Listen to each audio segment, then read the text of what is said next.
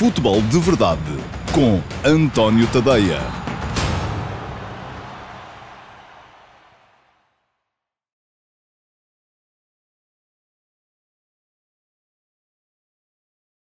Olá, muito bom dia a todos. Eu sou o António Tadeia este é o Futebol de Verdade de quarta-feira, dia 18 de novembro de 2020 edição do Futebol de Verdade que se vai seguir à despedida da Seleção Nacional por uns quatro mesinhos. Só lá para março é que vamos voltar a ter seleção. E, portanto, se há alguma altura em que dá para refletir e pensar sobre o tema, é agora. Agora vai haver uh, todas as possibilidades para se pensar, uh, toda a gente dizer aquilo que pensa. Uh, eu hoje já escrevi um bocadinho sobre o tema, porque vou ser muito honesto, não gostei da justificação que Fernando Santos uh, encontrou ontem para o jogo que a seleção fez na Croácia. A seleção ganhou, ganhou por 3-2, teve sorte, é verdade, não só porque marcou um golo mesmo no, no, no fim, um, fruto de um erro do, do guarda-redes adversário, marcou outro golo, uh, fruto de um erro também do árbitro, uh, e acabou por ter alguma fortuna na forma como ganhou um, à, à equipa da, da, da Croácia, mas uh, ganhou ganhou fora ao vice-campeão do mundo. É verdade que uma equipa da Croácia que um, sofre muito do ponto de vista defensivo, uh, que tem apresentado muitas limitações, que ainda por cima lhe faltavam alguns jogadores uh, importantes. Mas uh, ainda assim, o resultado foi uma vitória. E eu há uma coisa, e foi por isso que eu escrevi sobre o tema hoje de manhã, é que se quando Portugal conquistou títulos e o apogeu um, deste selecionador e desta equipa terá sido mesmo a, a, a vitória no Campeonato da Europa de 2016. Um, e eh, se quando isso acontecia, e havia aí muita gente a dizer que uh, a seleção jogava feio e que o futebol da seleção era feio e que e tal, e eu sempre disse que feio ou bonito não é relevante. E continuo a dizer a mesma coisa: feio ou bonito não é relevante. Vamos lá ver. Há dois tipos de apreciação que se podem fazer a uma equipa. Uh, uma delas é o estético, outra delas é o competitivo. Um, o jogar feio ou bonito não quer dizer que se jogue bem ou mal. Há equipas que podem jogar bem uh, com o futebol de pé para pé, mais artístico, mais uh, uh, de posse, mais tiki-taka, não é? Portanto, mais guardiolista, barra croifista, barra barcelonista, barra culé. Um, e isso pode acontecer, podem fazê-lo bem, e há equipas que podem querer fazer isso, e muita, há muita gente que me tem vindo aqui comentar uh, na, nas caixas de comentários, do, tanto do futebol de verdade como do último passe, e dizer a quantidade de golos que se têm marcado por causa de equipas que insistem em querer sair a organizar e a jogar desde trás e depois não têm gente com condições e com capacidade para o fazer, e isso acaba uh, por, lhes, por lhes custar uh, golos sofridos. Portanto, essas estão a tentar jogar bonito, mas mal. Da mesma forma, pode haver equipas que joguem feio, mas bem, enfim, Uh, o que é que é jogar feio? Uh, eu lembro, olha, por exemplo, a, a equipa, a seleção da Noruega que ficou para a história como a mais competitiva das seleções norueguesas, aquela que andou, por exemplo, nas fases finais de campeonatos do mundo e da Europa, um, que basicamente o que fazia era 4-5-1, bola alta, comprida no ponta de lança, meio que para ganhar segundas bolas, uh, e uh, dessa forma também uma grande dimensão física do jogo, feio, mas feio mesmo. Uh, no entanto, bem, e, e, tanto era bem que foi a melhor geração e foi a melhor seleção da Noruega de sempre. Vamos ver se esta que vem agora a seguir e que tanto promete pode vir a suplantá-lo ou não. E também há quem jogue feio, mas mal. Que é quem tente fazer isto, mas depois não tem argumentos uh, para, uh, para levar isto a cabo. Ora, o que se passou com Portugal ontem, e eu não gostei de ouvir Fernando Santos no final dizer uh, que, da mesma forma que o defendi sempre que a equipa ganhava, porque jogava aquilo que alguns achavam que era feio, mas bem, e portanto ganhou o campeonato da, da, da Europa, e eu acho que essa equipa de Portugal jogava muito. Um, a questão é que ontem o problema não foi o facto de Portugal estar a jogar bonito, uh, o problema foi uh, o facto de Portugal estar a jogar mal. Uh, a equipa uh, cometeu vários erros do ponto de vista defensivo, uh, cometeu, cometeu parece-me que foi uma equipa que não foi inteligente na forma de se posicionar, parece-me que é uma equipa que perdeu vários passos por desconcentração pura e simples, porque aqueles jogadores, também já vi aqui alguém falar do relevado, está agora a falar o Carlos Gusto, que é inadmissível em alta competição um relevado daquela, daquelas condições, é verdade, eu chamei a atenção disso também ontem durante a transmissão na, na RTP, porque o relevado está estava miserável. Pronto, isso também pode ter contribuído, de certa forma, para o facto de Portugal não ter conseguido ligar tão bem o seu jogo, para o facto de, de vez em quando, os passos serem demasiado curtos, o adversário conseguir interceptar. Um, enfim, não foi o relevado, com certeza, que depois contribuiu para uh, algumas uh, imprecisões e para imprecisões de posicionamento defensivo, uh, para a falta de intensidade ou de capacidade competitiva para chegar em cima do adversário, para o excesso de passividade em termos defensivos, que ficou bem à vista uh, nos, uh, nos dois golos que Portugal sofreu e em outros dois, pelo menos, que também podia ter sofrido. Um, porque isso aí teve a ver com a cabecinha dos jogadores. E não tem a ver com jogar feio ou bonito. Tem a ver com falta de concentração. Tem a ver com o facto de uh, nem toda a gente reagir da mesma forma àquilo que foi o estímulo da derrota com a França. Ainda ontem, um, o... Não, não foi ontem, foi anteontem, eh, na véspera do jogo. Uh, o... Houve os jogadores da equipa portuguesa, creio que foi o Rubem Dias, uh, a dizer algo do género. Não, perdemos e é bom termos um jogo já, porque quando se perde, aquilo que se quer imediatamente é ter logo um jogo para se poder apagar a imagem da derrota.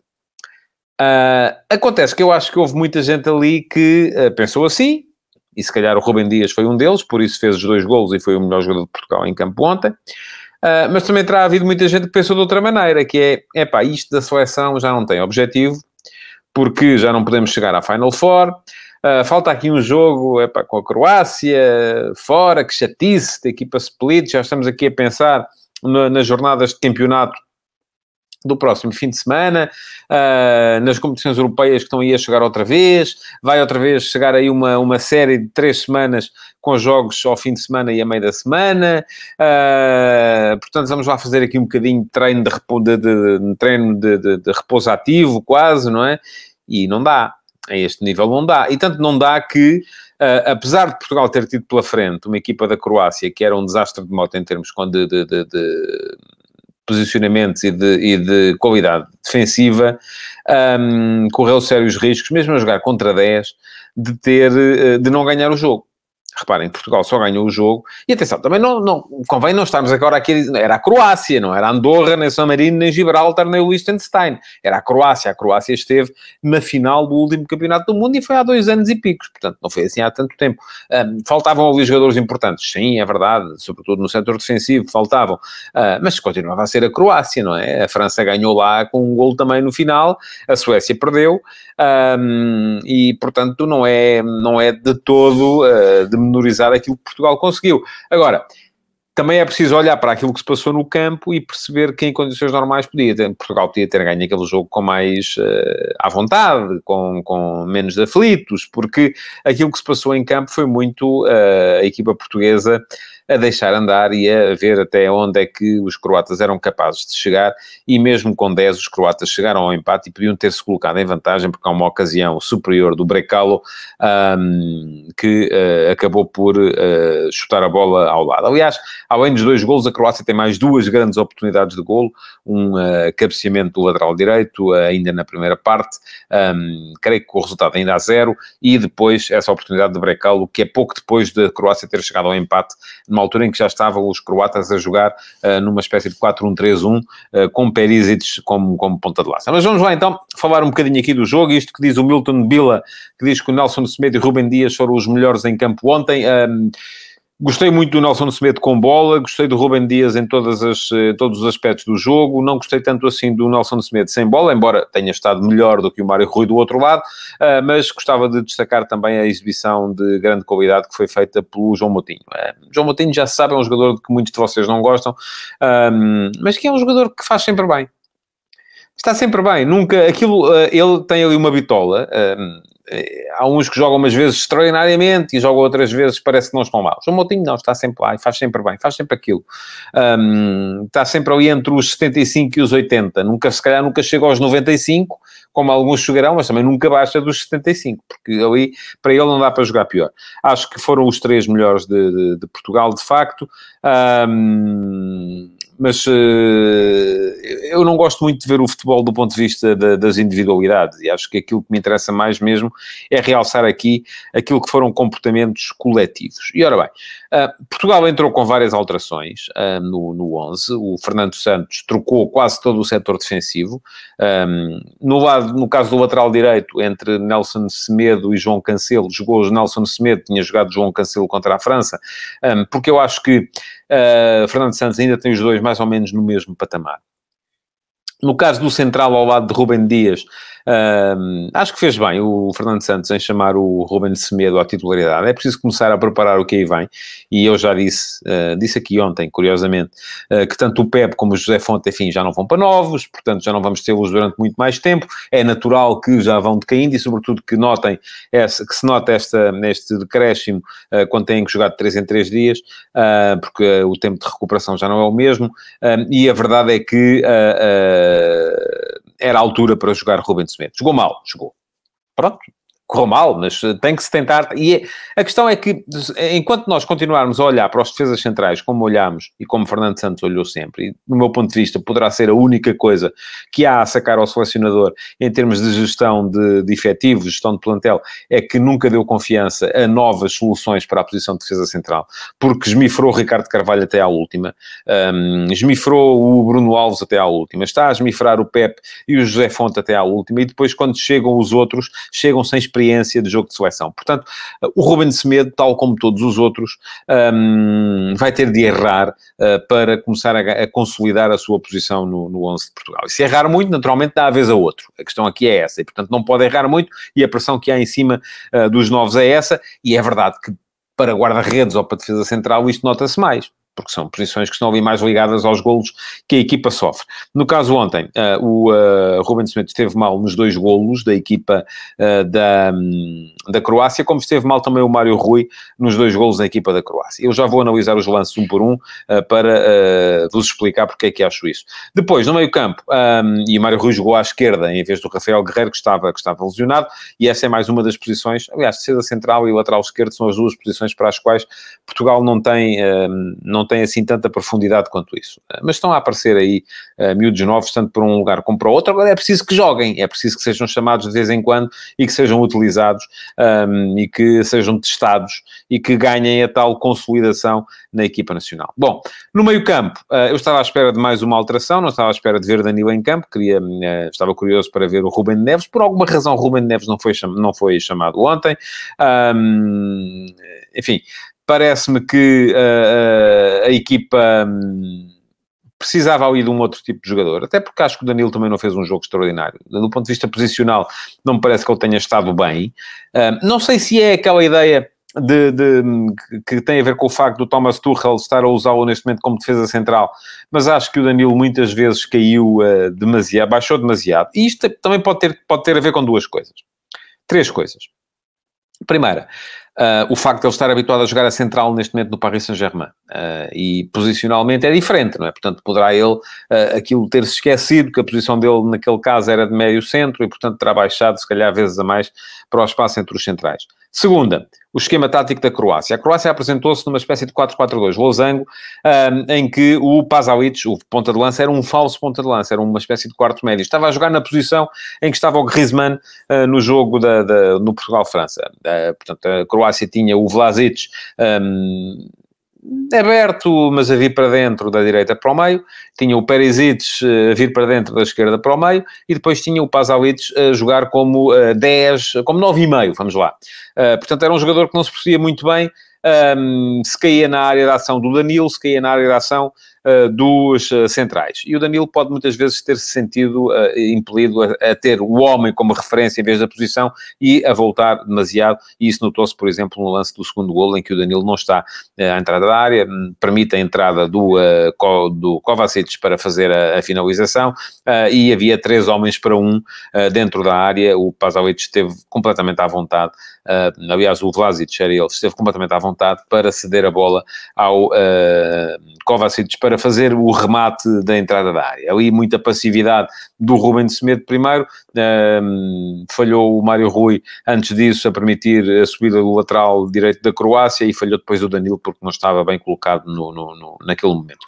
E outra situação pode ter tido a ver, portanto, já foi aqui, do hábito que ele tem tido de jogar a, de jogar a, de jogar a central, do esquema tático da Croácia e outra situação pode ter tido a ver também com algum retraimento da equipa a partir de algum momento, sobretudo no momento em que se em vantagem. Não se justificava e por isso acho que o Danilo não fez um jogo extraordinário, eh, bem pelo contrário. Mas, enfim, estava à espera de ver outro meio campo, eh, Bruno Fernandes jogou 45 minutos e saiu, um, não, não, enfim, fez um ou dois passos bons, um ou dois passos maus, uh, não foi por aí, Motinho já disse que gostei, e depois na frente uh, saiu então o, um, saiu então o, o, Bernardo, que se apresentava de facto em má forma, um, e acabou por entrar o Jota, uh, que também não foi assim um incremento tão grande quanto isso, embora tenha estado no lance do segundo gol de Portugal. Bom, com este esquema, Portugal manteve, com estes jogadores, Portugal manteve o 4-3-3, eh, com uh, o João Félix mais sobre a esquerda, o Cristiano mais uh, como ponta de lança, os dois a trocarem frequentemente de posição, e o Diogo Jota a jogar sobre o lado direito do ataque.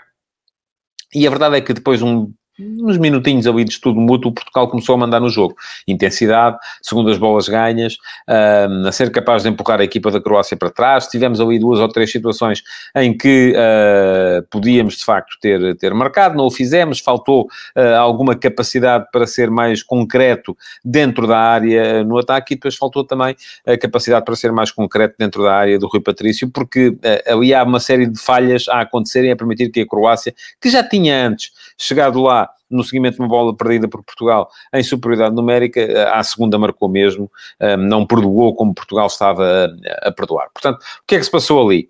Há claramente um mau posicionamento da linha defensiva, não sei, agora, enfim, teria de perceber quem é que ali está mal. Eu creio que é o Nelson Semedo e o Ruben Semedo que estão mal. Um, e já vou responder ao João Fer, deve ser Ferreira Correia, que me pergunta se deveríamos trabalhar um modelo de jogo com um ponta de lança de origem. Uh, eu acho que o Cristiano tem que ser um ponta de lança, como ele chama, de origem. E neste momento Portugal um, tem três jogadores, no meu ponto de vista, para aquelas duas posições. Eu defendo um Portugal em 4-4-2, uh, com uh, a escolher dois entre estes três, ou quatro, pronto, se quiser, ou cinco. Até podemos incluir aqui os, mas eu vejo-os todos da mesma maneira. Um, e neste momento vejo para ali o Cristiano Ronaldo, o João Félix, o uh, Diogo Jota, o André Silva, o Paulinho. Uh, podemos ver o Gonçalo Paciência, que é um jogador de que gosto particularmente, mas não tem estado por lá. Uh, e, portanto, entre estes cinco ou seis jogadores deviam jogar dois. Agora, um ponta de lança de origem, enfim, isso coloca a equipa algum problema, porque se for 4-3-3 e tiver um ponta de lança, onde é que joga o Cristiano Ronaldo? não pode ser sob um flanco, porque senão a equipa falha, do, estamos a afastá-lo da baliza. Mas já falei aqui disso muitas vezes Estava aqui agora a falar do primeiro gol da Croácia. Bom, o que é que aconteceu ali? Aconteceu ali que uh, aquilo que, que, que o, o, posicionamento do uh, Nelson Semedo e do Ruben Semedo está completamente errado. Uh, podemos até defender o contrário, que é o Mário Rui, uh, que devia estar mais atrás, mas o Mário Rui não tem olhos na nuca e, portanto, não pode saber qual é o posicionamento de quem está atrás dele. O Mário Rui é atraído pela, um, pela entrada da bola no, no meio campo, vai tentar pressionar, faltou-lhe ali, de facto, o apoio do de quem estava naquela situação na esquerda, que não tenho a ideia de se era o Félix, se era o Ronaldo, porque eles trocam muito, uh, e portanto ele teve que ser, foi atraído e foi lá, acabou por gerar espaço nas costas, mas esse espaço nas costas seria anulado se quem está do outro lado da linha defensiva, e reparem, se a bola está no lado esquerdo da defesa de Portugal, um, os jogadores da nossa linha defensiva estão virados para o lado esquerdo da defesa de Portugal. Portanto, quem define o posicionamento da linha geralmente é o primeiro central. Uh, o outro central e o lateral uh, têm de acompanhar. E o que, aquilo que aconteceu ali é que o Rubem Dias define o posicionamento, mas o Rubem Semedo e o Nelson Semedo ficaram mais atrás, deram condição regular uh, à, à subida do, do Vlasic, que foi por aí afora e acabou por o lance gerar o gol, não sem antes haver outro erro na altura do Rubem Semedo, que tem a oportunidade de afastar o lance e faz um cortezinho uh, para, para a entrada da área. Enfim, o Rubem Dias também depois deixa-se antecipar pelo Kovacic no momento da finalização. Portanto, foi uma série de coisas a juntarem-se umas às outras e a darem golo para a equipa da, da Croácia. Portugal uh, melhorou na segunda parte. O, o, Fernando Santos atribuiu muito essa melhoria à entrada do, do Trincão. Eu, na altura, vou dizer, fiquei um bocado pessimista com aquilo que a entrada do Trincão significava, porque o Trincão é um jogador que segura muita bola e com o relevado como ele estava, não me parecia que fosse de toda a melhor opção. Uh, mas é verdade que sim, que a equipa melhorou. Se foi porque ele entrou ou se foi porque uh, ouviu das boas no balneário, não sei. Portugal melhorou, chegou muito rapidamente à vantagem, um, viu-se a jogar contra 10 por uma entrada do uh, que até dava cartão vermelho direto, no meu ponto de vista, mas pronto, deu só amarelo, serve. é era o segundo amarelo, acabou por sair na mesma, o médio defensivo da Croácia, isto obrigou a Croácia a reposicionar-se, a Croácia passou a jogar em 4-1-3-2, já o tinha dito, com uh, Kovacic como médio mais recuado, uh, depois uh, baixaram o Vlasic e o uh, Perisic para, perdão, baixaram o Vlasic e o Modric para a zona de, e o Pazovic para a zona de meio campo, com o Perisic a passar a funcionar como ponta de lança. Um, em Portugal teve a fortuna de marcar logo, né, no momento a seguir à expulsão, numa bola parada que o guarda-redes da Croácia largou, o Rubem Semedo foi rápido a chegar, o Rubem Dias marcou, se não marcasse o Rubem Dias, estavam lá com ele o Danilo e o João Motinho, os três sozinhos à boca da baliza para fazer o golo, uh, portanto algum haveria de, de conseguir fazê-lo, e depois veio o segundo golo, logo a seguir, passados mais 5 minutos, num belíssimo passe do Rubem Dias uh, para o Diogo Jota, que ajeitou a bolinha com a mão, antes de aceder ao João Félix para ele marcar o 2-1. O golo é irregular, enfim, eu até posso dizer aquilo que eu acho sobre estas faltas de mão. Eu acho que não é um, um lance uh, em que haja vontade do Diogo Jota controlar a bola com a mão. Mas a verdade é que controla, e tendo em conta aquilo que é a lei, se houvesse VAR o gol teria sido anulado, tenho a certeza absoluta disso. Não havia, valeu, 2-1, e Portugal voltou a repousar e voltou a sofrer um golo uh, numa, em mais uma situação uh, de passividade defensiva. Falhou mais uma vez o Mário Rui, que um, deixou uh, o, o, jogador adversário na altura, o lateral direito, chegar até uma posição privilegiada, perto da linha de fundo. Depois o Rubem Semedo fica ali tanto não caias uh, e acaba por não ser decisivo, terá tido medo de fazer penalti, não sei, eventualmente, mas a verdade é que uh, foi apenas, uh, estive apenas a observar a movimentação do Vlasic, que acabou por ceder a bola para trás para a chegada do Kovacic, e enfim, até podemos dizer, ok, aqui o Ruben Semedo o que tem que fazer é conter, é evitar a finalização. Até admito que sim, uh, exatamente para evitar o risco de penalti, mas então alguém tem que estar na entrada da área à espera e tem que ser o médio defensivo. Portanto, eu aqui, este golo, divido um bocadinho a responsabilidade entre o Mário Rui, que deixou o lateral chegar lá, o Ruben Semedo, que não chegou uh, com a forma decisiva como devia chegar no Vlasic, e o Danilo, que não estava onde devia estar uh, para poder fazer, para poder depois impedir a finalização à vontade do Kovacic, que foi o gol. Pergunta-me o Josias Martins se haverá VAR nos jogos de qualificação para o Mundial. Olha, é uma boa coisa para eu saber, vou tentar saber e se conseguir respondo-lhe depois uh, no Q&A do próximo sábado, porque neste momento não faço a mínima ideia. Uh, creio que será difícil, porque há uh, campos em que é difícil aplicar essa, essa ideia, e depois a questão é que a FIFA não pode, não sei se a UEFA tem um, capacidade para decidir isso por si só, porque depois há campos onde a FIFA não tem de facto condições para, e a FIFA manda no Mundial todo, não é só na qualificação europeia. Bom, um, a partir daí, já disse, Bracalo ainda podia ter feito o 3-2, acabou por valer uh, o golo do uh, Rubem Dias no último minuto, uh, um erro do Livakovic, o guarda-redes da equipa da, da, da, Croácia, que chocou contra o central, o Lovren largou a bola e o Rubem Dias aproveitou, acabou por Portugal por, por somar os três pontos de forma feliz e por sair de lá com uma vitória, mas, do meu ponto de vista, sem grande, sem grande exibição e de facto a justificar as críticas do treinador. Só não gostei uh, que o Fernando Santos tivesse dito que Portugal jogou mal porque jogou bonito, ou quis jogar bonito. Enfim, não tem nada a ver. Uh, jogar bonito é uma coisa, uh, pode-se ganhar a jogar bonito, ganhar a jogar feio. a questão é que Portugal jogou de facto, foi pouco concentrado e pouco competitivo e pouco intenso. Isso aí sim, mas pode ser essas três coisas a jogar bonito. Bom, Rapidamente, sublinhado para os 6 a 0 da Espanha-Alemanha, não vi o jogo, um, vi os golos apenas, mas é um resultado que fica para a história, naturalmente. Joachim Löw um, vai ter que explicar muito mais do que aquilo que já explicou no, no seguimento do jogo, mas parece-me uma Alemanha em, uh, sem, sem, sem referências neste momento, uma equipa que apanha 6 uh, da Espanha, enfim, as coisas não vão ser fáceis por lá. Nota ainda para uh, a jornada sul-americana de, de, qualificação para o Mundial. Uh, ganhou finalmente a Venezuela do, do, José Peseiro, perdeu e perdeu largo a Colômbia do, do Carlos Queiroz. Uh, perdeu por seis também com o Equador, onde o Gonzalo Plata esteve no melhor e no pior, marcou um golaço e foi expulso nos festejos. enfim, quando se é jovem, é-se jovem, mas é melhor começar a ter um bocadinho mais de tino naquela cabecinha. Uh, o Gonçalo Plata, que também já não tinha estado muito bem naquela questão de andar a filmar os colegas que estavam com Covid, enfim. Uh, uh, um, às vezes as redes sociais atrofiam um bocadinho o cérebro às pessoas e parece-me que o Plata tem que acalmar ali um bocadinho. Agora, o golo é de facto um golaço apenas ao nível de um, de um predestinado. Vitória importante do Brasil no Uruguai. também não vi o jogo, tinha que enfim, acordar muito cedo hoje, os jogos entram pela noite dentro, uh, mas esse vou querer ver, até porque rezam as crónicas que terá havido muita influência de Darwin Nunes, sobretudo no início, na forma como o Uruguai estava a atacar.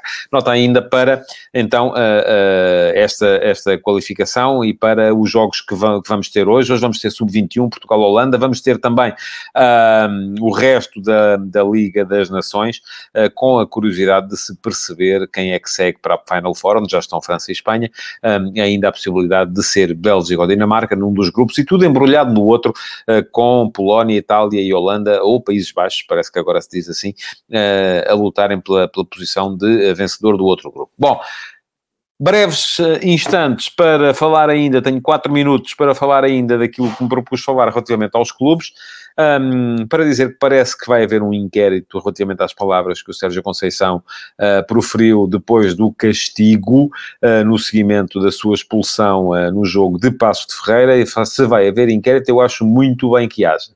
Porque se é verdade aquilo que o Sérgio Conceição veio dizer, Uh, que o árbitro expulsou pela cara dele e pela forma como ele estava a olhá-lo, um, eu acho que é grave.